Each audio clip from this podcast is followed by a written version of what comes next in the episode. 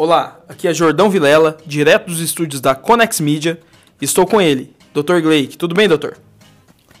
Olá, Jordão, tudo bem? Quero mandar um abraço aí para todos que nos ouvem nesse momento e dizer que para mim é uma satisfação muito grande estar fazendo parte desse projeto, que é algo que promete muito, um projeto que visa é, trazer aí ao conhecimento da sociedade o direito à coletividade, o direito individual de cada um. E estou à disposição para contribuir no que for necessário, viu, Jordão Vilela? Agradeço pela oportunidade. Ótimo, doutor. Esse é um projeto novo, projeto O Direito é do Povo, projeto encabeçado por mim, pelo Dr. Gleick. E podem acompanhar esse canal, esse podcast. A gente sempre vai estar divulgando assuntos de interesse popular. E também teremos o canal no YouTube e as redes sociais muito em breve. Doutor, para esse primeiro programa eu pensei em falarmos sobre a questão do coronavírus. Coronavírus em detrimento da a saúde, em detrimento do comércio, ou comércio em detrimento da saúde. E isso, você que tem uma posição muito boa, muito boa assim, uma posição firme em relação a isso. E eu gostaria de ouvir e que o senhor compartilhasse aqui com nossos ouvintes. Primeiramente, questão do coronavírus, Jordão. É, eu vejo assim, é um assunto exaustivamente já debatido, é um assunto, não digo esgotado, porque é, tem muito uh, que precisa ser dito ainda a respeito do assunto, mas eu digo esgotante, né? Ele esgota as pessoas. Tudo que você vai falar hoje, tudo que você abre, tudo é nas redes sociais, em todos os meios, é coronavírus. Ah, então quer dizer que a gente não. Não, pelo contrário, a gente tem que falar mesmo, a gente tem que discutir tem que debater em relação ao assunto, mas debater com inteligência. Deixar de lado a politicagem nesse momento e pensar em políticas públicas que possam resolver essa situação. Existe uma receita de bolo para isso, Jordão? Não existe uma receita de bolo para resolver o, o, atual problema, o atual cenário em que estamos é, enfrentando aí, essa pandemia, esse desastre mundial que estamos vivendo. Mas existe coerência. O momento agora é agir com coerência e com responsabilidade. Muita responsabilidade. Precisamos agir com estratégia, com muita estratégia por parte do governo, do governo estadual, governo municipal, federal.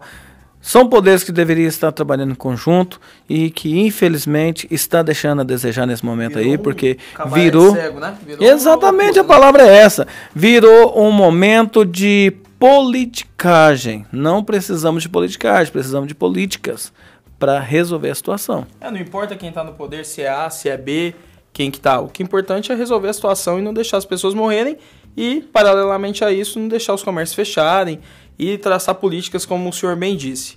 Eu quero fazer um exercício aqui. Quero perguntar, Dr. Gleick, você a partir de hoje é governador do estado de Goiás. O que o senhor faria em relação ao corona, à saúde, à economia? Como é que seria essa administração do Dr. Gleick? Eu vou fechar o estado de Goiás. aí virou ô, ô, Jordão Vilela, é, agradeço aí pela responsabilidade que você me colocou, porém uma responsabilidade pesada, né? Mas muito bom colocado, muito bem colocado, Jordão. Sabe o que, que é?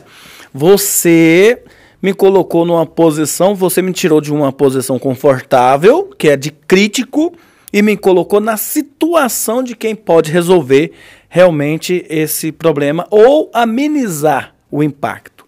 Então, quer dizer, a sociedade critica, fecha, tá errado.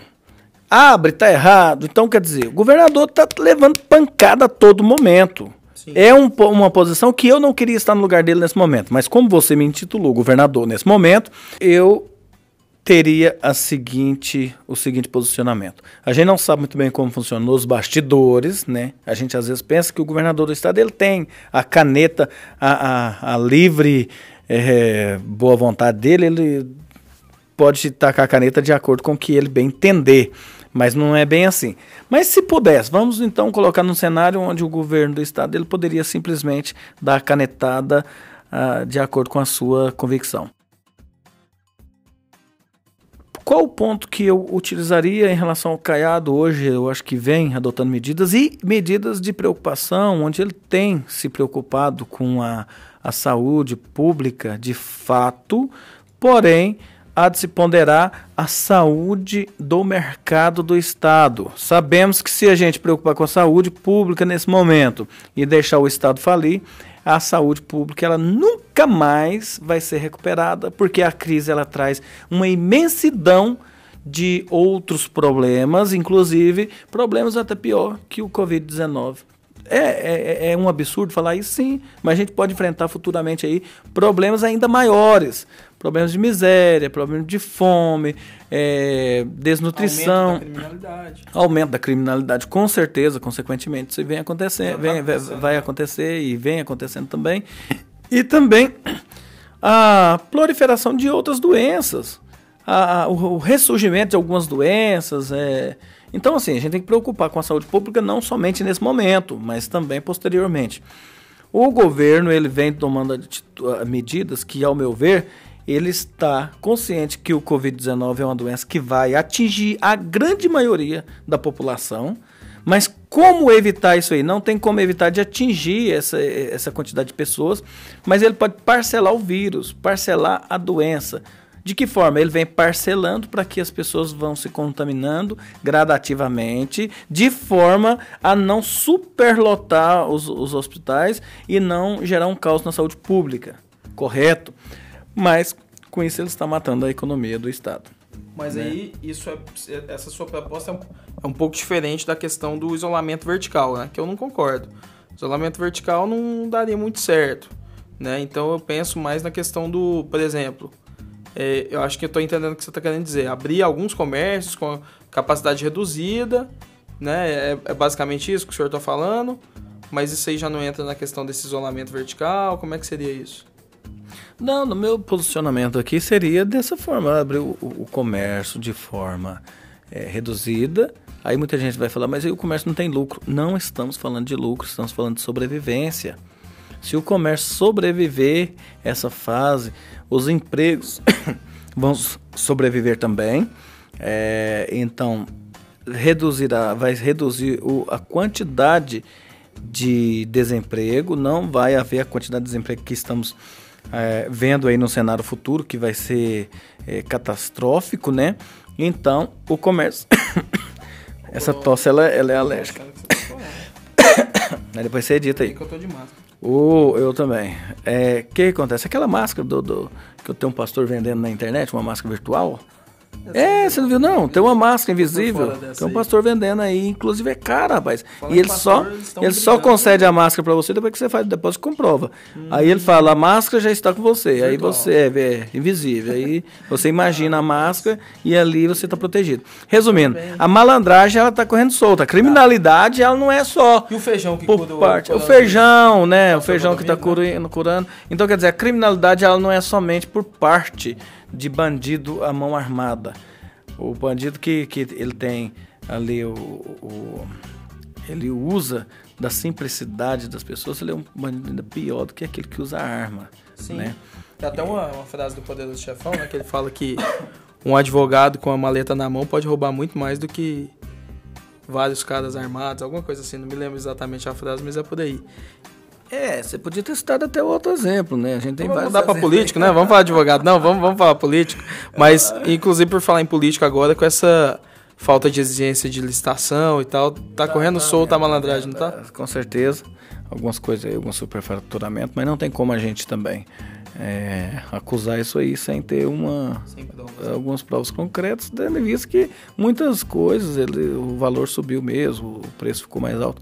Mas resumindo, eu estava voltando lá atrás quando a gente falava no, no a questão do, do comércio, e eu acho que o comércio teria que ter é, não fechado o comércio, funcionado todo o comércio, mas de forma 50% ali da sua capacidade, cada um 30%, nesse sentido os funcionários, quem tem 10 funcionários trabalha só dois e vai fazendo rodízio. E aí não é uma questão de discutir lucro, as empresas não vão ter lucro, mas também não vão, não vão falir. Né? Elas estão girando, estão movimentando. Se todo o comércio está movimentando, as pessoas, a coisa começa a, a, se mantém, pelo menos. Agora, uma preocupação muito grande é as empresas de ônibus, porque fechou todo o comércio. Houve ali uma catástrofe econômica, quebrou muita gente, está quebrando, muito desemprego. Aí vem as empresas de ônibus e trabalham de forma irresponsável. Isso aí, desculpe interromper, mas era um ponto que eu queria chegar. Porque uma das suas lutas que eu tenho acompanhado é em relação ao o senhor que é, encabeça aí a luta do transporte alternativo, né, da questão do transporte escolar, na verdade. E como é que está sendo isso? Qual que é a proposta de vocês? Como é que, que poderia resolver essa questão do transporte público nessa época de corona? Jordão, está tá tramitando na Assembleia Legislativa um projeto de lei para que se utilize o serviço do transporte escolar, que está ocioso nesse momento, está parado, utilize em caráter emergencial, excepcionalmente por esse período de, de pandemia, de, de Covid-19, excepcionalmente por esse período, enquanto esses trabalhadores estão parados, são trabalhadores que trabalham há anos, 15, 20 anos aí no, no, no, no serviço de transporte escolar e que agora se viu numa situação que muitos vão perder seus veículos, porque a maioria são financiados. A lei exige que sejam veículos com uma certa idade aí de uso, então eles têm que fazer a, a troca desses veículos periodicamente. E aí, o que, que, acontece? Va não vão dar conta de pagar as parcelas desses veículos, vai perder os veículos. Tá, são trabalhadores, um problema social sério que estão passando dificuldade e a gente precisa resolver. Ótimo. Outro problema social ainda mais grave é a proliferação do vírus nos terminais de ônibus, nos pontos de ônibus e também dentro dos ônibus devido à aglomeração por conta das empresas que estão fazendo esse transporte de forma irresponsável. Sim, eu tenho visto vários ônibus lotados aí pela cidade, a gente acompanha nos noticiários, né? Inclusive, eles reteram parte da frota em seus pátios para que pudesse fazer uma chantagem. Muitas, gente, muitas pessoas estão falando aí é, charme das empresas. Eu, eu digo que é chantagem de forma criminosa. Criminosa. Estão atentando contra a saúde pública. Criminosa para que o governo invista milhões no sistema, subsidiar, tendo em vista que agora, para transportar passageiros sentados, eles não estão tendo, alegando que eles não estão tendo o lucro que eles tinham antes. O lucro que eles têm são lucros exorbitantes, todo mundo sabe disso, transportando passageiros, pessoas, seres humanos, de forma irresponsável, como transporta gado. Os direitos humanos, direitos humanos, comparado com o direito do animal hoje, ele está tá bem atrás, porque o animal ele não pode se, ser submetido a esse tipo de transporte de forma irresponsável. Tem que ter uma, uma coordenação, um, uma organização ali. Não pode transportar animais um em cima do outro, porque é crime contra, contra os animais. Agora o ser humano pode. E está sendo, está sendo transportado. Toda a vida foi, só porque agora o momento é delicado. Agora é contra a saúde pública, não é contra a dignidade como era antes. Agora é contra a saúde pública do Estado. De que adianta todo o comércio fechar? São empresários quebrando para contribuir com o decreto do governador, que o governador decidiu que tem que fechar e foram obrigados a fechar, estão fechados, estão quebrando. São milhares de desempregados. Aí vem as empresas de ônibus e vem a, a na contramão de tudo que foi é, exigido pelo governo do Estado. Então, é, se liberasse a questão do transporte escolar, acho que nem só o escolar, o de turismo também deve estar no projeto, né? Que essas, esses trabalhadores, esses pais de família estão sem trabalhar porque não está tendo aula, não está tendo viagem. Também não tem só a questão do parcelamento da van, tem a questão da fome, de pôr comida em casa. Resolveria esse problema e resolveria também o problema desse excesso de passageiros circulando nos ônibus, né? Então seria uma é, dois coelhos com a cajadada só, correto? E e o que, que falta para resolver isso? O lobby é muito grande das empresas de ônibus, como é que funciona isso? É, realmente são dois problemas sociais muito sérios, muito complicado. É, questão é igual você falou, é uma questão de sobrevivência agora nesse momento. A gente deve falar em lucros das empresas, a gente tem que falar é questão de sobrevivência do mercado. E por outro lado, tem os pais de famílias, que são esses transportadores que trabalham com esses veículos, estão com os veículos parados, Jordão, não é por charme, não é por pressão, é por obrigação. E as empresas estão parando seus veículos para fazer pressão no Estado para receber subsídio de milhões. Estamos na contramão, uma inversão de valores, onde as grandes empresas mandam no Estado, mandam no município de Goiânia. No município de Goiânia, toda vida a gente soube disso né? então é, é, é notório, né? Todo mundo sabe, sabe qual que é os interesses por trás disso. A sociedade não é boba mais nesse sentido. A sociedade está observando. Agora, junto ao governo do estado, eu nunca imaginei que eles teriam esse, esse, essa força com o governador, não. Eu sinceramente eu não espero do governador que essas empresas venham a atuar de forma responsável e seja e fique impune, porque é crime, o que estão fazendo é crime. E aí a gente apresenta uma, uma, uma solução que é a categoria de transporte escolar que está parado. Não é para entrar no serviço para tomar o serviço deles, não. É para entrar no serviço nesse momento de emergência para contribuir com o Estado, contribuir com a saúde pública. Exatamente, contribuir com o Estado, com a saúde pública, ajudar esses pais de família, pega esse dinheiro do subsídio e pode investir em outras, em outras áreas. Exatamente. Então, acho que é isso, doutor. Eu acho que é uma luta que vale a pena ser combatida e, e vejo aí o senhor nesse, no dia a dia, ao lado do, de pessoas também, como o deputado estadual Alisson Lima, né, encabeçando essa luta. Então, parabéns para vocês e que continue. Vamos, vamos lutar pelos nossos direitos. Em relação ao projeto do deputado Alisson Lima, é importante ressaltar que é, quando a gente chegou com a proposta para ele no gabinete, o deputado foi bastante é, solícito, né? A, abraçou a ideia e se colocou à disposição para fazer o que fosse necessário. Inclusive, a preocupação dele com a proliferação do vírus é muito grande. E ele falou: cara, tem que ser, tem que tomar alguma medida mesmo. Mas eu não vou enganar ninguém, não vou enganar vocês, não vou enganar o transportador é, que vai, que está com a esperança que isso aconteça. É difícil, é difícil, o lobby é forte, sabemos que tem dificuldade, mas vamos vamos é, é, é, encampar essa ideia. Vou apresentar o projeto aqui na Assembleia Legislativa e a gente precisa da categoria aí apoiando o projeto. É, e acredito que o governador do estado ele é bastante, o governador do estado ele tenha coerência e ele realmente tem interesse de, de é, vir para o enfrentamento do Covid-19 com bastante responsabilidade. E de repente a gente consegue sim fazer isso aí vai ser vai enfrentar dois problemas social muito fortes, muito é, dois problemas social muito sérios. E aí apresentou o projeto e agora o projeto está caminhando muito bem dentro da, da, da Assembleia. E eu acredito com a população apoiando, acho que a gente precisa agora de toda a população apoiando, demonstrar aí para os nossos governantes que há interesse por parte da população que seja transportado de forma segura, todo mundo sentado, usando máscaras e esses veículos que venham a complementar o serviço, eles podem ser exigidos deles, é, higienização dos veículos a cada rota, é, máscaras para o, o, o transportado e álcool em gel na entrada do veículo né? Seja álcool em gel, seja álcool de outro, mas que se utilize um meio de asepsia ali para poder é, é, é, é, evitar o, o, problema. Então, com esses guerreiros que são altamente qualificados, viu, Jordão Vilela? Altamente qualificados para o serviço de transporte, até porque eles possuem curso de transporte passageiro, eles possuem é, habilitação de acordo com a categoria do veículo, D, né? a D, né? Tem que ser a partir da D, transporte passageiro tem que ser a partir da D. Então, assim, são qualificados para isso. Até porque são pessoas que transportam as nossas crianças, não estariam aptos a transportar os, os, nossos adultos, né? Então, se as nossas crianças, a vida das nossas crianças, o que o bem que há, o, o nosso bem maior, uh, mais precioso, o que temos de mais valioso é as nossas crianças. Eles transportam com total segurança e, e, e dedicação e carinho. Então eles não vão transportar as pessoas com, da mesma forma? Vão sim, claro. Então são profissionais altamente qualificados pra, para o, o trabalho. E outro detalhe, é, eu acho que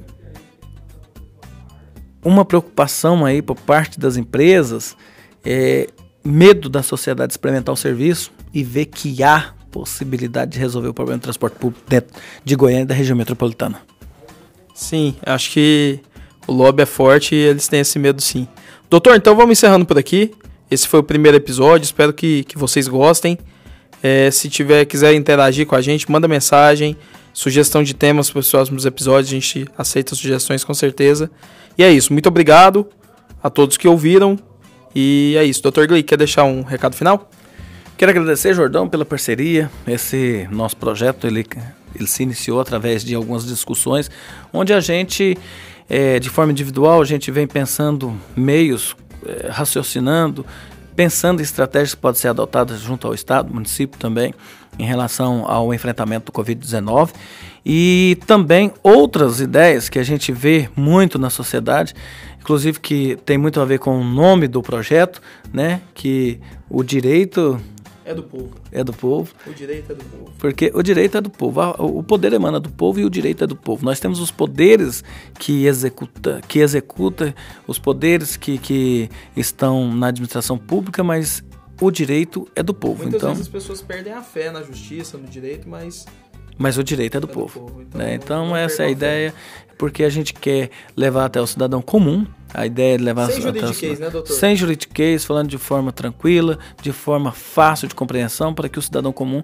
conheça seus próprios direitos, deveres e os direitos da coletividade, né? Que é o importante, o que rege aí uma sociedade é a coletividade. Então, a gente, o nosso projeto é esse, leva até você, cidadão, possa nos ouvir, que possa também questionar, que possa trazer perguntas, suas dúvidas. A gente está aqui justamente para esclarecer cada uma delas e eu acho que é um projeto que tem muito a crescer, um projeto que está à frente aí, estamos à frente desse projeto aí para fazer com que ele aconteça de forma responsável e que possamos levar o nosso conhecimento ao maior número de pessoas possível.